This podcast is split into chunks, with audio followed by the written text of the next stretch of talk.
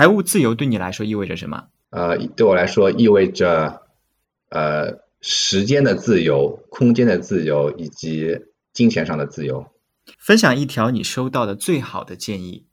延迟享乐。最喜欢的颜色是什么？最喜欢的三种颜色是黑白绿色，这也是我平时衣服的主要颜色，黑白绿。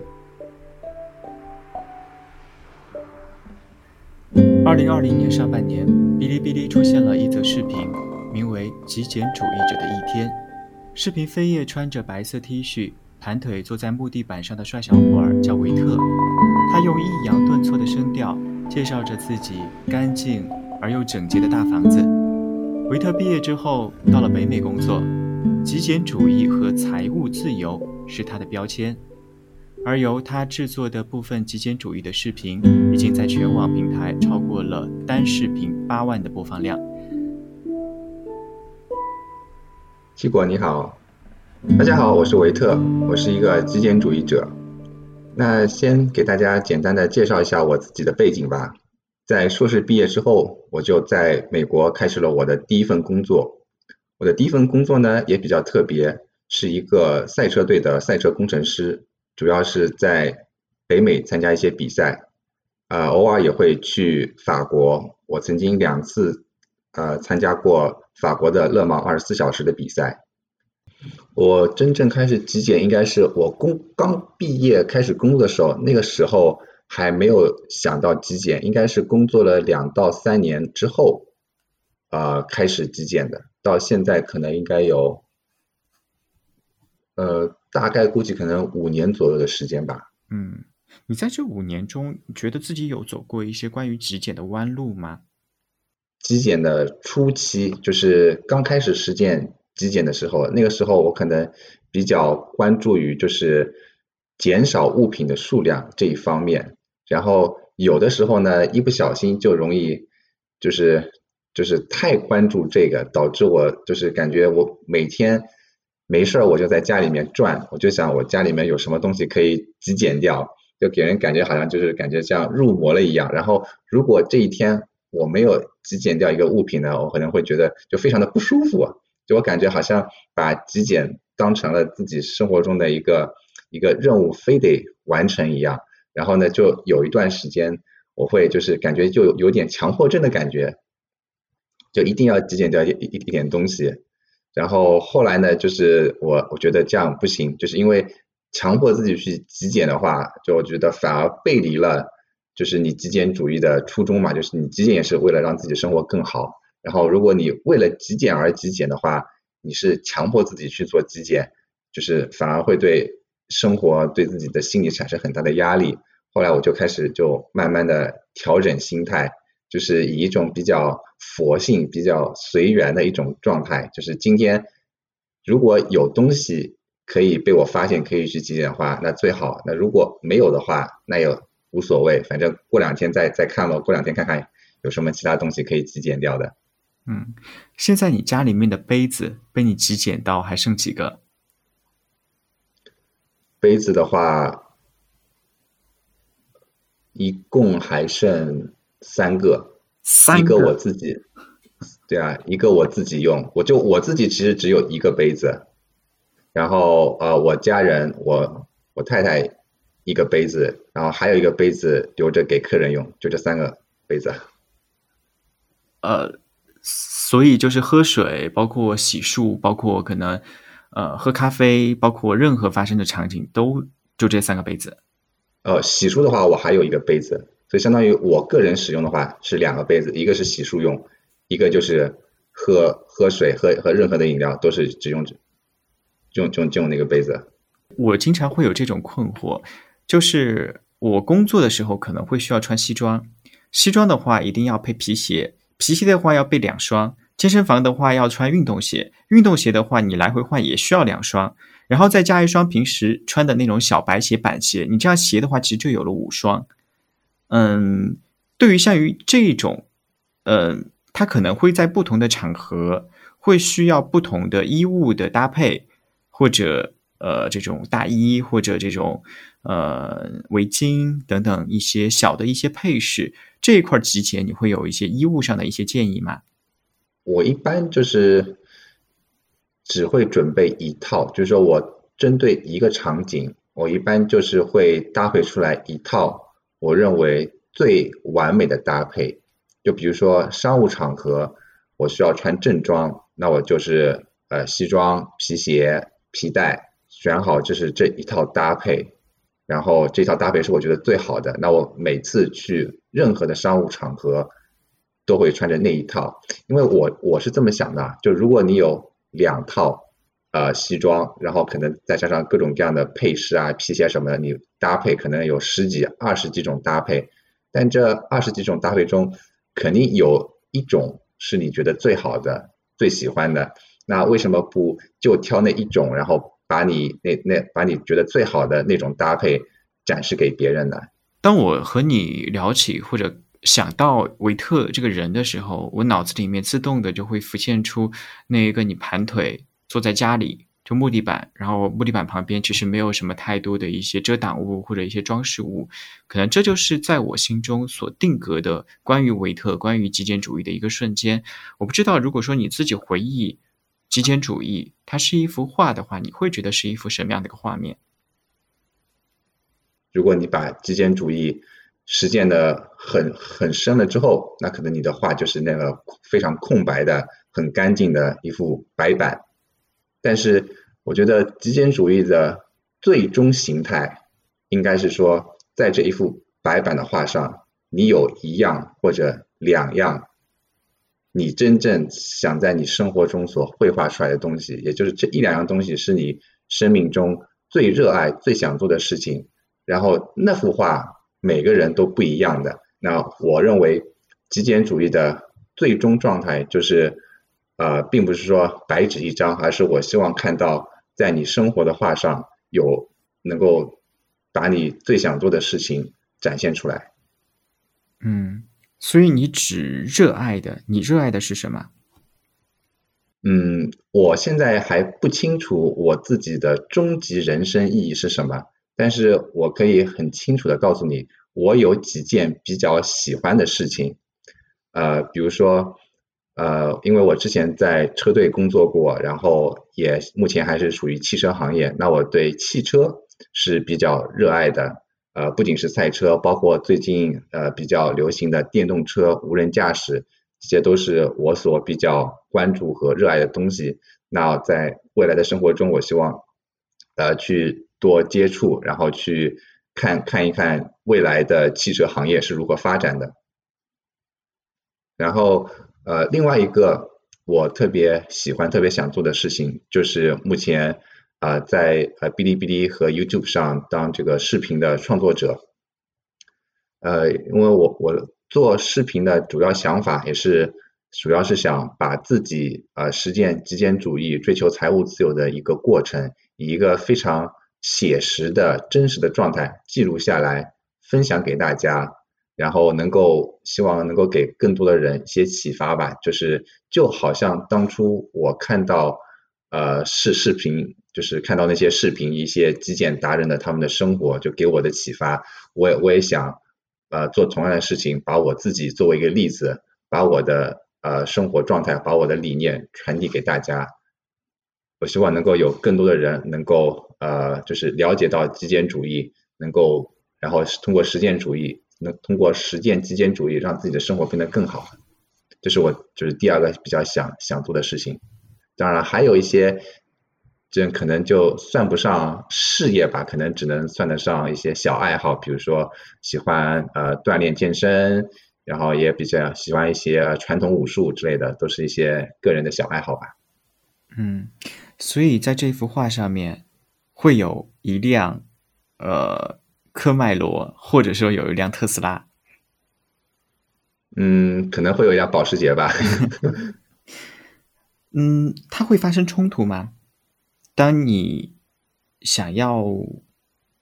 或者说想想要这种名车也好，或者说它会和我们所坚持的极简主义发生冲突吗？嗯，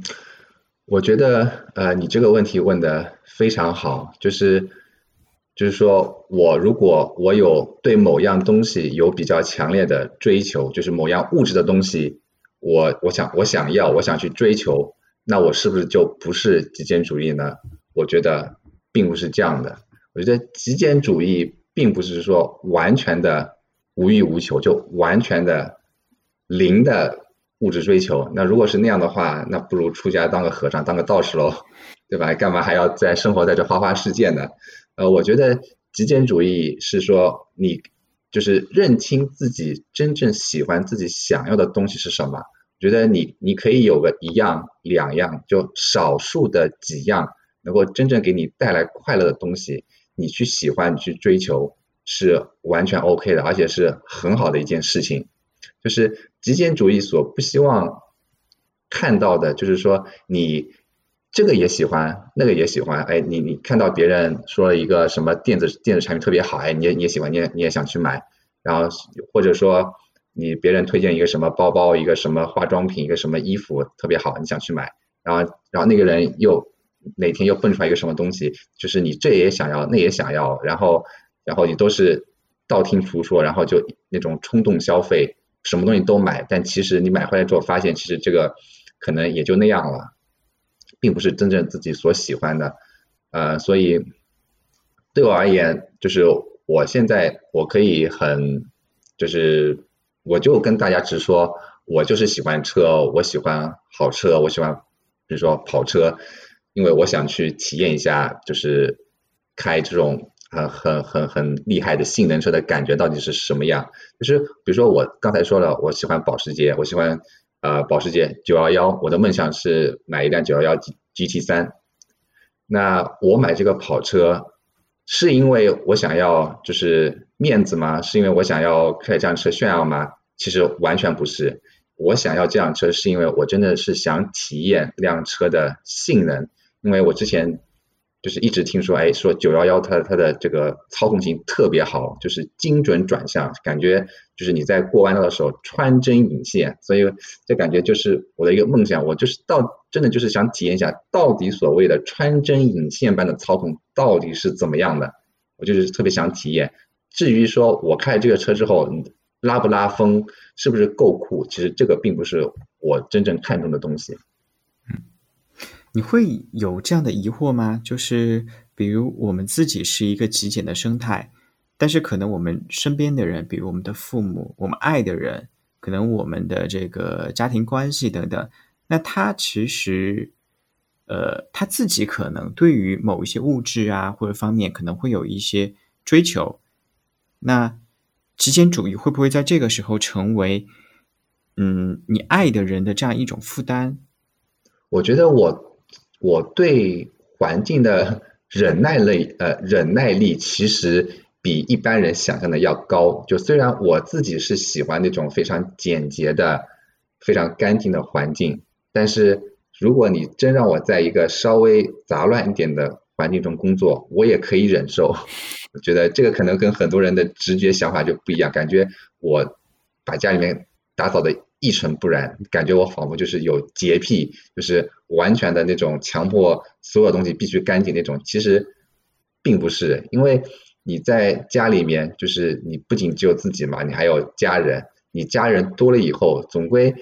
你不可能说一天二十四个小时都保持非常完美的状态。有些时候总归可能是，比如说有朋友来，或者是家人在一起做什么事情的时候，总归某一个。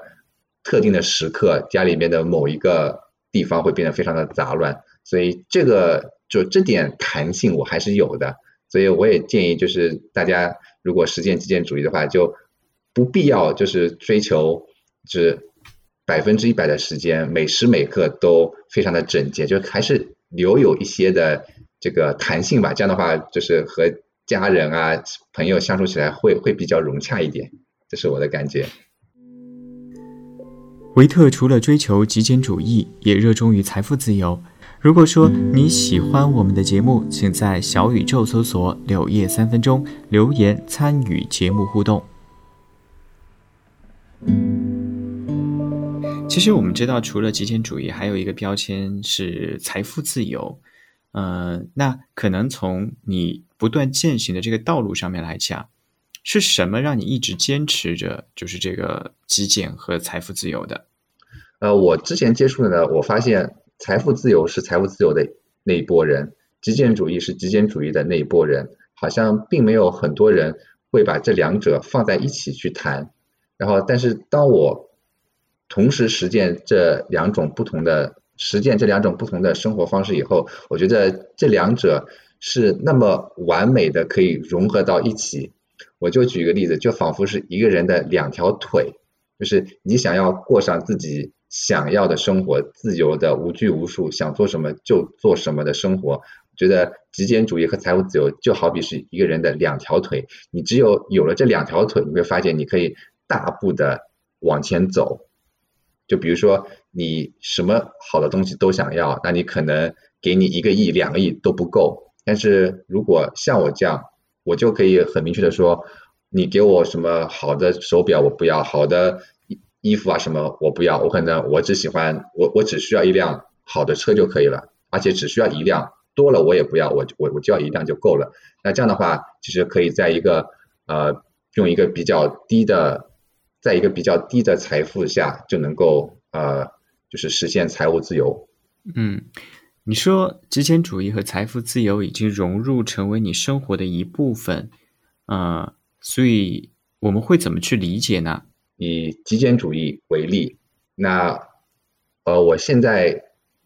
就是在实践了那么多年极简主义之后，我对自己想要什么、不想要什么就已经就是非常了解、非常清晰了。所以我生活中就是去呃，比如说偶尔去一下商场。买东西，我可能去就是五次逛商场，我可能只有一次或者两次会买一些东西。就是大部分的时候，我在逛商场的时候，我能够就是不管这商场打折再厉害，不管有什么东西促销，什么东西呃宣传的再好，我就能够很很快速、很清晰的就知道，哎，这个东西我不用，所以我根本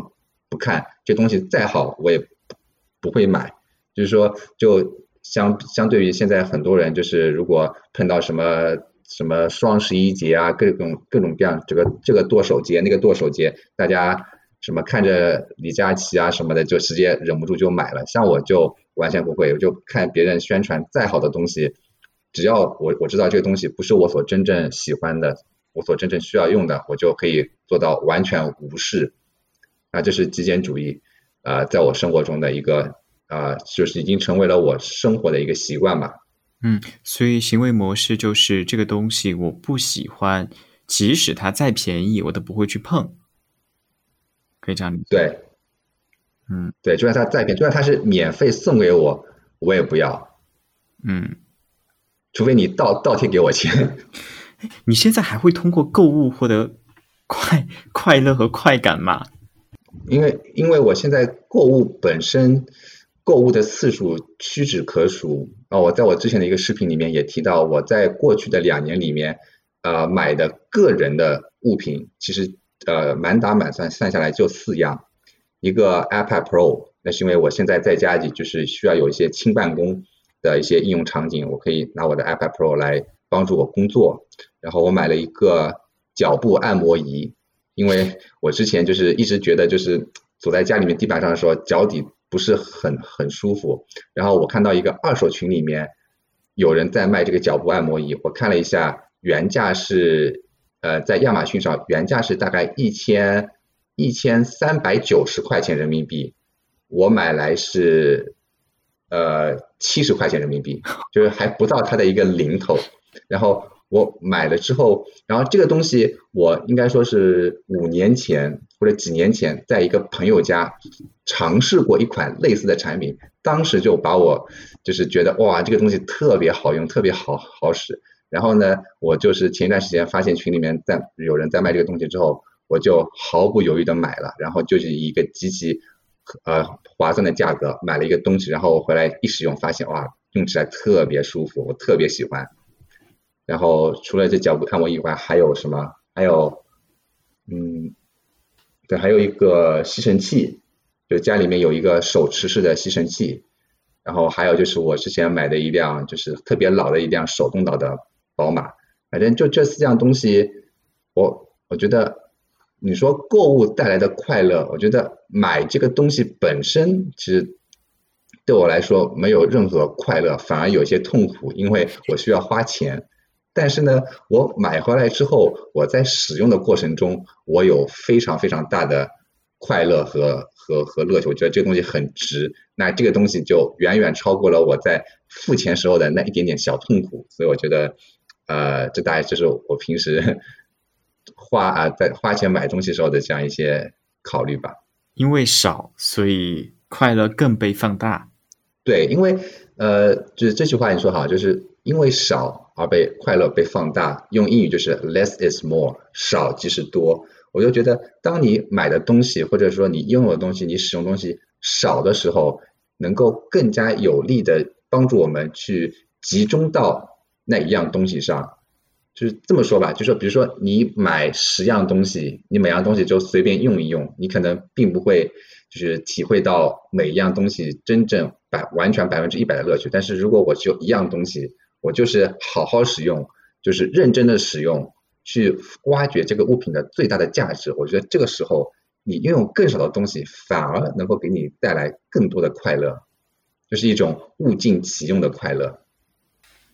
你现在还会通过，比如说除了极简啊，这其他方面有可以感知到，比如说快乐的一些事物吗？比如说可能会有哪些呢？嗯嗯，其实我生活中的快乐源泉有很多啊，比如说我就举嗯举些例子吧，就是呃有些是那种首先是一种一种叫这种生活中的小快乐、小确幸，就什么呢？就比如有时候早晨我就在我们小区里面散散步。我就觉得气候非常呃舒服，然后空气也比较好，然后就是就是蓝天白云，然后小区里面整个很安静的环境。我散步时候，我会突然就就觉得有一种很舒服、很满足的那种感觉。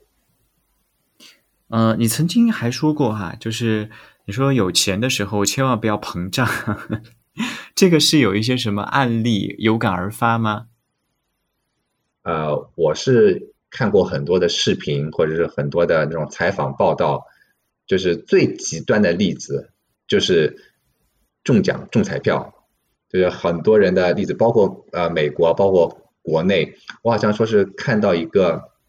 报道，就是在美国，基本上你拿到几千几千万美元以上的那种大奖的人，最后好像还有一半甚至一半多的人，最终好像都没什么好下场，就说基本上。呃，好一点的也是破产什么的，坏呃可能差一点的有什么呃就是那种什么家里家庭支离破碎，或者是直接呃就是反正这种特别惨的下场。所以我觉得就是当你一个人的收入突然增加，或者说你突然来了一笔奖金，你的收入突然增加，或者你家突然拆迁或者突然中奖的时候，就那时候就一定要保持一个平常心。然后就是这样的话，然后就是我会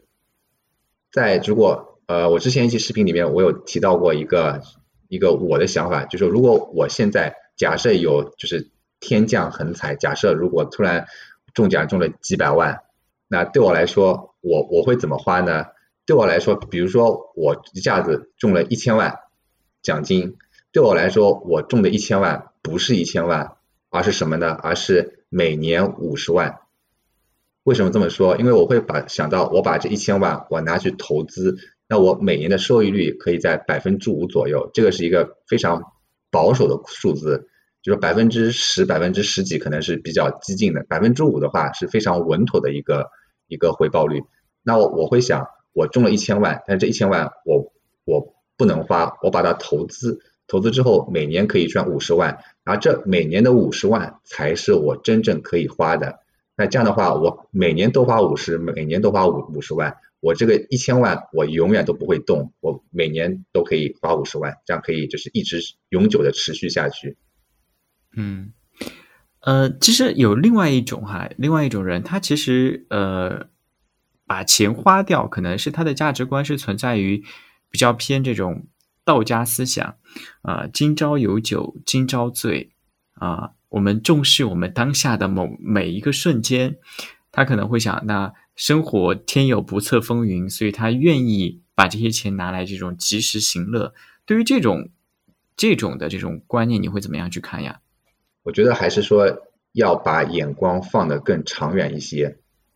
呃，就以我自己个人的例子，我在之前那期视频里面我有讲过，我在之前工作的时候有一段时间，我是还会坚持开这个出租车，就我们这边有 Uber 和 Lyft 出租车，然后那个时候我的时间安排是，呃，早晨五点起来开出租车开到九点，然后九点去上班，就正常朝九晚五到下午五点，五点回来之后吃个饭。继续开始开出租车，可能开到晚上十点、十一点这样子，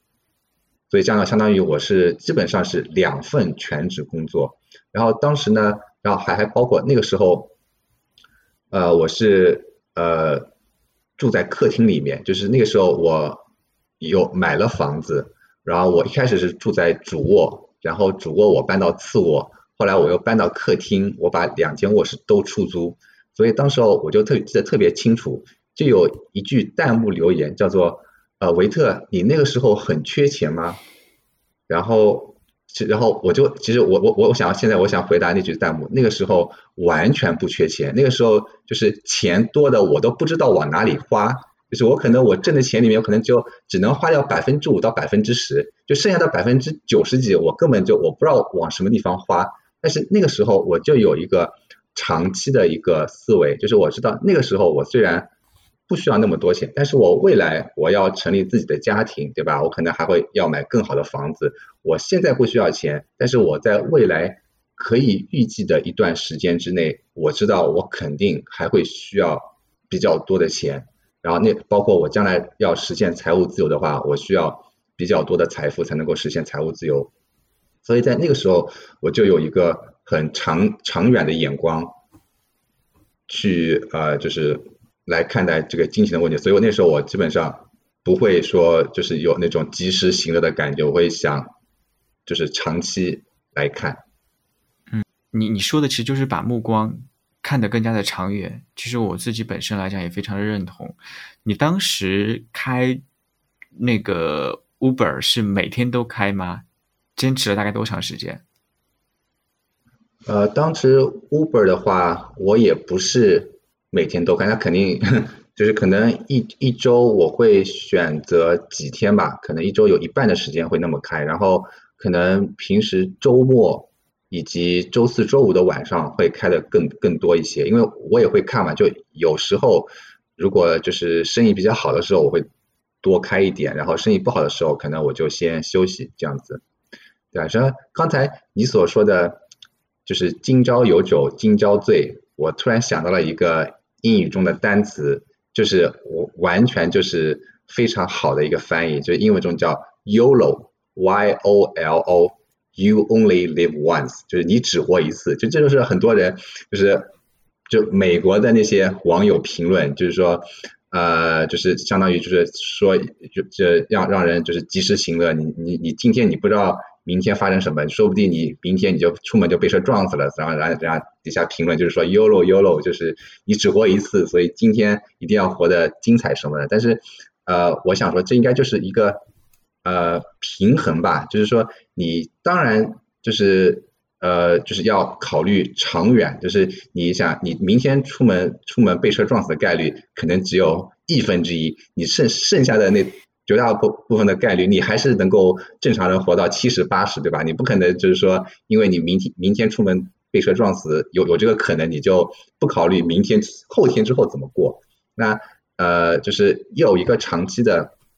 思维，但是短期而言呢，你也不能说是说完全的，我目前就是说什么东西都呃都不要，就现在就是过得特别特别苦，就是现在还是需要有一些。呃，快乐和一点点的，就是就是享受生活的状态吧。你也不能说把希望全部都寄托在未来，嗯，对吧？像我之前开 Uber 就是这么就是这样开，可能在一般人看来觉得，哎，你这个工作好好拼啊，对吧？你你先开开 Uber，然后去呃上班，然后再回来开 Uber。但是我想说的是。呃，刚才我也提过，我这个人就特别喜欢跟人交流。我发现我开 Uber 的时候，就除了可以赚外快之外，我其实也很享受和乘客聊天的一个状态。因为我在开车的时候能够碰到不同的乘客，然后呃可以了解一下不同呃不同人的他们的一个生活经历啊，或者是一一些一些想法，我觉得很有意思。然后另外我们都是用英语聊天，就是相当于我找了一个免费的这个口语老师，而且人家还还得倒贴给我钱跟我练口语，我觉得这个就是非常划算、非常好的一件事情。嗯，有遇到一些很有趣的这个乘客或者蛮印象深刻的这种吗？在开 Uber 的时候碰到过蛮多有意思的事。那比如说有有一次，呃，我去接呃接到一个请求，然后我一看呢是一个超市门口有一对夫妻买完菜要回家，然后然后然后然后叫了我过去，然后呢，然后他们一上车呢说我们其实有车，但是我们车坏了。然后我一看，哎，他们确实是自己开着一辆车。然后我说你你你们车出什么事情了？他说他们的车胎给扎了，然后那个车胎没有气了。我一看，哎，确实一个一个车胎就就瘪了嘛。那我说，那你们没有尝试过换备胎吗？他说他们尝试过，但是他们就是不太会换，就是可能之前没有换过吧，就呃不是不知道该怎么换。然后然后那时候我就说，那我来帮你们换吧。然后呢，我就下车跟着就是帮他们一起换。然后他那个车上的工具。还换不了，它是一辆美国车，然后呢，那那我想，那我试试我的车吧。本来就我车上的工具，因为我的车是一辆日本车，所以我本来不抱什么希望。结果没想到，嘿，我车的工具可以用到他的车上，然后我就把他的车胎呃换好了，然后他们就呃就是试了一下，发现 OK 车辆没有问题，然后他们就特别开开心，然后更感谢我，然后还跟我一起拍张。照片，然后呢，他们就是那对夫妻就开他们自己的车，换上了我帮他们换的这个备胎之后，他们就开走了。然后呢，感觉好像我是感觉损失了一单生意，但后来呢，他们那对夫妻在那个 Uber 的平台上给我留了大概是四十还是五十块钱的小费，就那是我接过的拿到过的最多的一次小费，所以那时候我就觉得，呃，就是还是。呃，一方面是助人为乐嘛，另外一方面反正也拿了这么多的小费，但其实对于我和他来说，其实是一个 win-win，也就是一个双赢的状态。为什么呢？他们虽然给我付了五十块钱的小费，但是你想一下，如果当初是我我把他们开呃开回家，他们再找别的人过来把他们帮他们修车，或者是帮他们的车拖到这个四 S 店去修的话，他们付出的价值远远要不止五十，可能可能要不知道。两百、三百、四百这样子，所以他们用了一个很少的钱，把他们的就是车搞定了，然后我也拿到了蛮蛮蛮多的小费，就感觉像是一个 win-win 这样子。嗯，觉得那个还是一个我觉得非常有意思的一个经历吧。嗯，其实国内还有一种现象，因为刚刚我听你提到免费的英语陪聊，我突然想到，就现国内比如说有一些英语的一些这个学习的一些平台，特别是可能有一些呃。某一些平台哈，那它可能针对于一些学员就说，哎，你如果把英文学好，能够在职场上面获得更多的一些提升，更多的一些提高，它会引诱这帮人可能去通过消费贷或者一些其他一些方式去凑钱凑这个学费，然后跑去学这个英文，还告诉他，那你这个钱你是借来的，对吧？那你来学这个课程，你可能会倍加的用心，倍加的努力去学。我我不知道，可能就是从。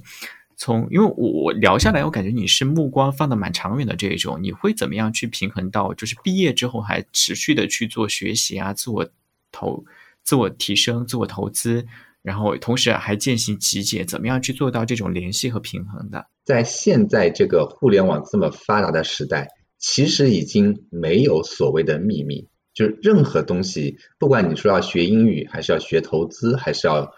做任何的事情，其实你只要认真的去搜索一下，或者是挖掘一下你身边的人际关系，你其实都能够找到很多很多的资料。嗯，就是所以我现在就看到，呃，其实你刚才说的英语培训班，其实我看到更多的是什么？是那种呃投资培训班，什么小白理财，你花个可能贵的那种高端的，可能几呃几千上万的。哎，现在呢，他们就是为了吸引更多人，他们就是说，哎，我来给你打折，基本不要钱，什么呃呢，几百几百块钱，甚甚至几十块钱、一块钱的那种课程，你来加入我，我就来教你怎么样一步一步的去投资。其实我我个人是啊不是太相信这样的一些课程，当然不排除里面有一些课程是真的是有意义的，因为我首先我觉得其实你大部分投资的东西，你现在上网，你就是呃哔哩哔哩啊或者随便什么平台你去搜各种各样的就是资料，其实很多了，然后包括就那些呃开设理财课程的那些导师，其实我最质疑的是他们的这个资历。就是他们通常头衔是什么什么经验丰富的操盘手，然后巴拉巴拉巴拉，但是都讲的特别的呃笼统。其实如果你想让我去报名参加一个呃投资培训课程的话，我想知道什么？我想知道你这个导师，你告诉我你有多少钱，你这些钱是怎么赚赚到的？你要告诉我你过去五年十年之内，你这一年赚多少，这一年赚多少，买了什么股票赚多少，买了什么房子赚多少。就买什么基金赚多少，一步一步你都告诉我，我才相信你。不然的话，其实你想，其实你想一下，大部分所谓的投投资导师，其实如果他们自己都没赚个什么五百万、一千万、几千万的，你他们又有什么资格让别人相信你跟他们做会赚钱呢？所以我觉得这个觉得还蛮蛮奇怪的。所以像我在啊，就是说我对于我个人的学习而言，就是我其实现在。在呃这个 YouTube 上，我会关注一些呃视频创作者，呃，然后像我关注的有一些人，他们他们的风格就是说一五一十的告诉你我什么东西赚了多少钱，什么东西赚了多少钱，一步一步怎么样走到今天的状态。那这种人，我我就会愿意，就我就会相，我就比较愿意相信他们，因为他们就是一步一步。脚踏实地的把他们真实情况告诉你，他是一步一步怎么样发家致富的，这个就比较有间接经验。那你像国内那种投资课程，你都不知道这导师之前是干过啥，他可能自己就穷的叮当响，可能还负债累累，然后他忽悠你说，哎，跟我做能赚钱，这个这个我觉得太不靠谱了。嗯，你自己其实也是这种风格的，我看你的视频也是把你的被动收入、主动收入一项一项其实列得非常的清楚。现在你自己。占最大头的百分之八十的最有效的收入是来自于哪儿呢？嗯，你刚才说的呃非常对，就是我自己确实也是这种风格。我之所以是这种风格，就是因为我想我看到的那些视呃视频创创作者，国外那些视频创作者，他们就以自己的真实经历告诉别人去怎么样去做投资。所以我的想法也就是说，我会一五一十、毫无保留的就告诉大家，我到底是怎么样积累财富。怎么样去一步一步去去做的？那呃，关于收入的话，我目前可能大概三分之二的呃收入还是通过就是我的这个主主业，然后有三分之一的收入大概是来自于这个被动收入，大概是这样一个比例。嗯嗯，你会方便聊吗？比如说，可能通过这七八年的这个积累。那距离你想要的财富自由，现在到一个什么样的阶段了？嗯，可以啊。其实这个关于这个问题，我应该会在未来的几个月之内，会专门出几个视频来啊，具体谈一谈我对于这个基建，就是我在对我对我而言财务自由的，我到了一个什么样的阶段？那其实我现在可以透露给大家的是，对于我个人而言，已经基本上。基本上实现了呃财务自由。那当然，我所谓的财务自由，可能就是指呃普通型的财务自由，就是我的被动收入可以基本上呃涵盖我自己的呃就是生活开销。但是这其实是又说回到一个我之前所讲过的一个长期的眼光。我就是说，我现在的被动收入可以呃涵盖我目前的生活支出，然后我目前的生活支出是指。我跟我的家人，当然只是我相当于就是我跟我太太两个人的生活支出，但是在呃肉眼可见的未来，呃我们将来家属将将来可能有还有还要帮父母养老的压力，还有抚养下一代，都是需要呃就是财都都是需要金钱的嘛。那如果我把上一代的养老和下一代的抚养教育考虑进来的话，那我现在的被动收入又不够了，对吧？因为我的我的支出增加了，所以我基本上算了一下，就是比如说我现在的被动收入是一个月两万，我跟我太太两个人可以 cover 掉。就可以涵涵盖没有问题。那我上一上一代的呃养老，我再加两万，我下一代的抚养再加两万，所以现在我觉得我的被动收入要从两万就是乘以三提升到六万，这样的话可以在长期就是在遥远的将来就是父母父母抚养，然后子女的抚养呃子女的教育方面。就是可以能够做到财务自由，所以现在就是一个就是一个比较矛盾状态。你说现在我实现了财务自由吗？实现了，但是未来 又不一定了。就未来当我的这个花费增加的时候，又又又又需要我的被动收入再进一步的增加。嗯，是这样子。了解，因为你也在美国嘛。之前我也是和朋友闲聊，然后说美国其实蛮奇怪的。你看一个可能一个一一一个这个。一个小孩儿，可能他本身也不是特别的有钱，也没什么积蓄，但是他家里面有特别多这种名贵的球鞋，并且就是都没工作，但是你去看他家里面特别的豪华，基本上什么都有。这种我不知道你你会有看到过这种吗？你会怎么样去看这种这种美国现象？美国其实就是我觉得现在。中国所谓的国内的现在这些消费主义啊，就是娱乐啊这种享乐主义，其实在美国已经 流行了几十年了。所以我感觉就现在就国内有也也有感觉在就是在萌发这种消费主义的这种感觉，但是在美国其实已经几十年了。所以就美国几代人都是一直在这种消费主义的呃概念下熏陶出来的。所以我就发现一个。最简单、最直白的特点就是说，美国人再穷的人，你去跑到他们家里面，绝对家里面所有的家具、家电一应俱全。就是，就比如说我刚开始工作的时候，我们公司前台有一个秘书，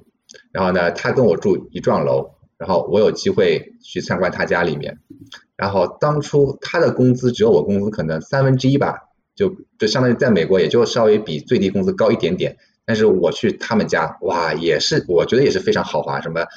好的大的沙发、电视机啊，各种装饰物品，反正家电一应俱全。你再跑到我我家，就一个简单的沙发，连电视机都没有，就沙发、床、餐椅、桌椅，然后家电什么该有的基本上都没有。我我当时我就产生一种错觉，到底是到底谁有钱啊？到底是你有钱还是我有钱？就会就会觉得就是，所以我感觉，嗯，就是。美国人还是说是比较比较注重就是生活的享受吧，他们存钱能够存下来钱相对来说比国内还是要少很多。嗯，但不是说之前有一个例子，说两个老太太，一个老太太攒了一辈子的钱，最后去买了一个别墅，然后另外一个老太太她先贷款先住上了别墅，然后最后她要在这个去世的时候，她把这个贷款。呃，全部都一次性的还掉，或者说全部都还完，好像这个故事故事哈，成为了很多大家去开解，或者说去呃迎合，或者说去认为这种消费是正确的一个呃事例典型，你会怎么看呢？嗯，我觉得这个例子，这个故事还，反正我是听到了无数遍了。其实后来我也有想过，我后来我觉得可能用这一句话来。回答会不会比较合适一点？就是“子非鱼，安知鱼之乐”？什么意思呢？就是说，你说美国老太太她住上了房子，她所享受的快乐是说，哎，我住上这个房子的快乐。那中国老太太攒了一辈子钱，然后可能买了一套房，或者说给子女买了一套房，那她的快乐是什么？是说我我我把一辈子的财富给予了下一代，我对下一代的这个支持和。关爱她从这一方面，我觉得其实可以去获得极大的精神上的快乐、快乐和满足。它就相当于就是说，就不是说我自己的享受，而是说我就是把我的财富和积累给了下一代。我我我看到下一代有一个更好的起点、更好的生活，那其实那一种，你想一下，其实也是一种很大的精神上的快乐。所以你要对比这种。物质上，我就实际享受的快乐和我这种精神上的快乐，其实是两种不同的快乐。其实还有一种，他可能他被极简主义这种概念所吸引，但是在实践的践行的过程中，他又会需要时时的克服自己对于物质的欲望。与此同时，他自己还会要呃说服自己去接受到，比如说他可能就是一条享乐的鱼，他这时候又会要说服自己去做极简主义。那这个时候，两种不同的思想概念就在他身上产生了冲突。对于这种矛盾的鱼，你会 给他一些什么建议呢？嗯，呃，我觉得做对于这样的就喜欢追求享乐的鱼吧，觉得呃，用句英语回答叫做 “follow your heart”，追随你的心。就是如果你所想要追求的享乐的东西。是你真正喜欢的，你觉得快乐的，那就去做吧。我觉得人生在世，你咱不说高尚的，就是说要什么为社会、为国家、为人人类做多大贡献，你就把自己的一生快快乐乐、开开心的过完，其实也是挺不错的，对吧？那如果他所追求喜欢的东西，就是他是他真正喜欢的，他做这个事情就觉得很很享受，他就是要享乐。我觉得。呃，也是完全，我觉得也是一件很很好的事情。我觉得没有必要，就是说去批判他。我觉得没有什么这这个东西就要去批判，就是他所选择的人生，他喜欢这么过。嗯，我觉得，但是呃，我想要提醒一点的是，你想要追求享乐，呃，是可以的，但是还是要有一个长远的眼光吧。啊，可以举一个比较呃生活中的例子，就是说。呃，有些人，比如说他特别喜欢摄影，对吧？你在摄影上花了很多很多的钱，甚至为此还负债了，那你，那你可能一短期内你满足了你的呃这个享乐的需求，但是未来你比如说你借了很多高利贷，什么什么这这个这个网贷那个网贷很多，导致你未来长期的生活会过得非常的不开心。那我觉得。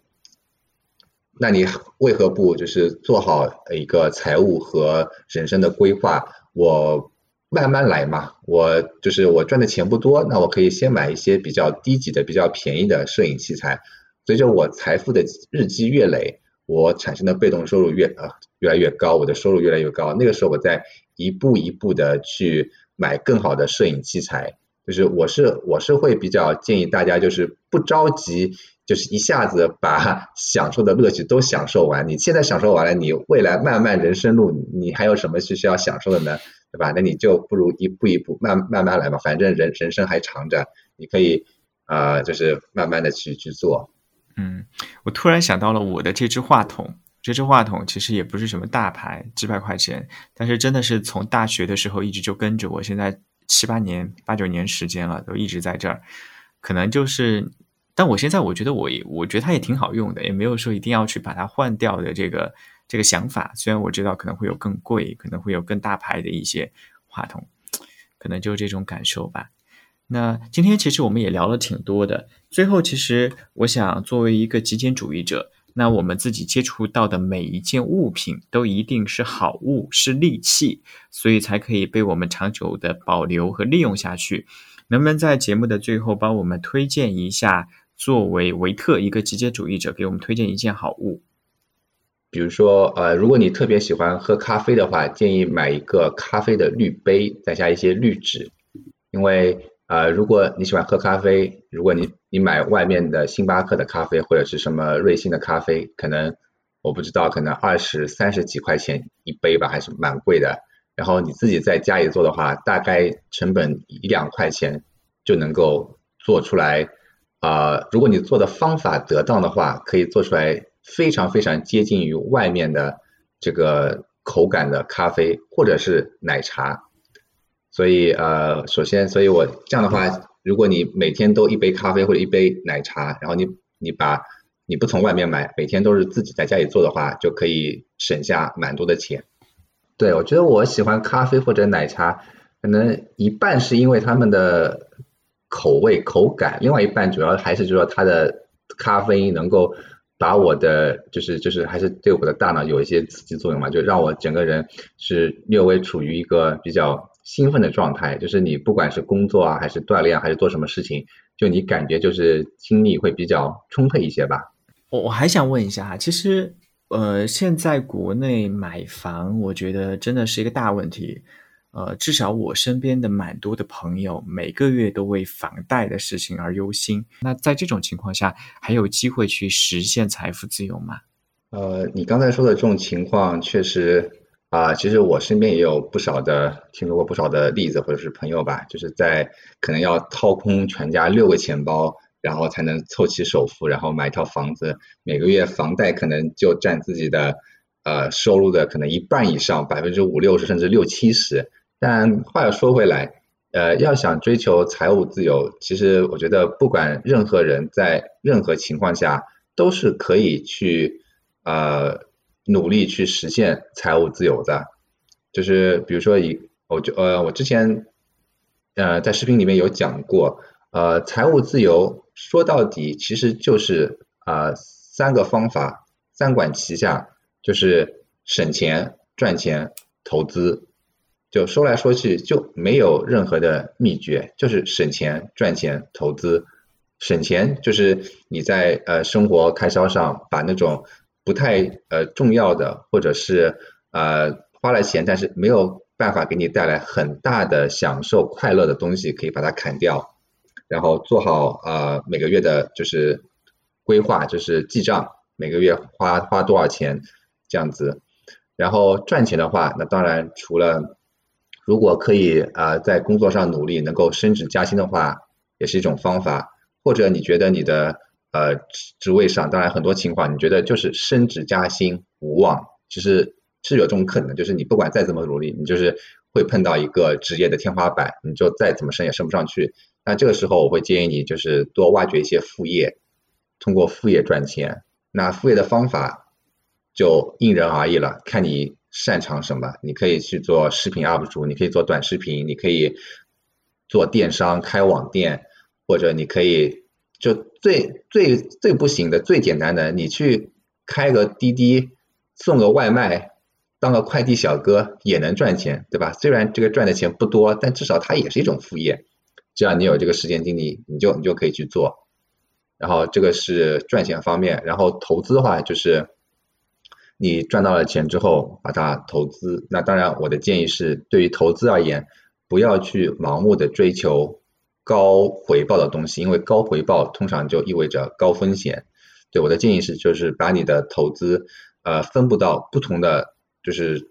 种类中。那呃，我觉得财务自由就基本上就是基于这三个点，所以你可以把财务自由就想象成是一个三角凳。就是它有三条腿，就是省钱、赚钱和投资。说到底就是这么简单。嗯，好的，谢谢维特，今天干货满满，其实讲了我觉得蛮多，特别实在，并且并且我觉得可能是你的那种理性思维特别的强，所以其实讲的这种都是呃就很生动，并且也很好懂。对，嗯，对，因为我的自己的极简主义，如果非要。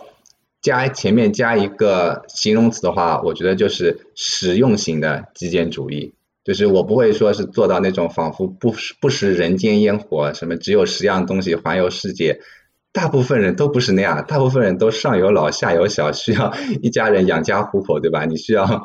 干活，你需要养家，所以我会更偏重一些，就是如何贴合大部分人的一个实际情况，把呃极简主义中。对我们大部分人有利的那一部分提取出来，把它融合到我们自己的生活中。所以我觉得我的极简主义就是啊实用型的极简主义。和维特的交谈中，印象最深的是长期视野和理性思维，还有双赢。作为一个理工男，他孜孜地追求着财务自由，同时他的计划里除了他，还有整个家庭。我相信他学校的烙印一直都在。如果说有些学校是培养有趣而无用的灵魂，那他所在的母校带来的实用、严谨，似乎在我认识的不止一个清华人的生活中都反复的出现着。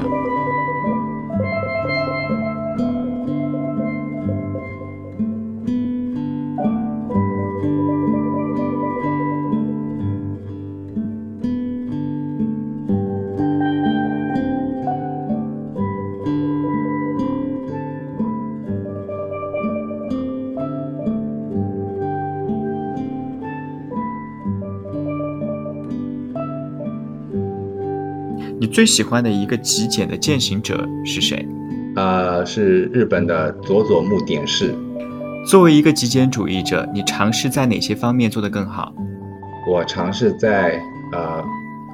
管控自己的物欲这方面，我希望能做得更好。真的很喜欢极简主义，原因是它让我的生活化繁为简。如果说此时此刻你最要好的一个朋友要出嫁了，你会送他什么当他的出家礼物？呃，直接送钱，送很多的钱，有了钱什么都能干嘛。咱就是最最简单、最 最最实际的。结束了我们这个播客之后，你接下来打算去干点什么？呃，下午的话，我准备再拍一期视频。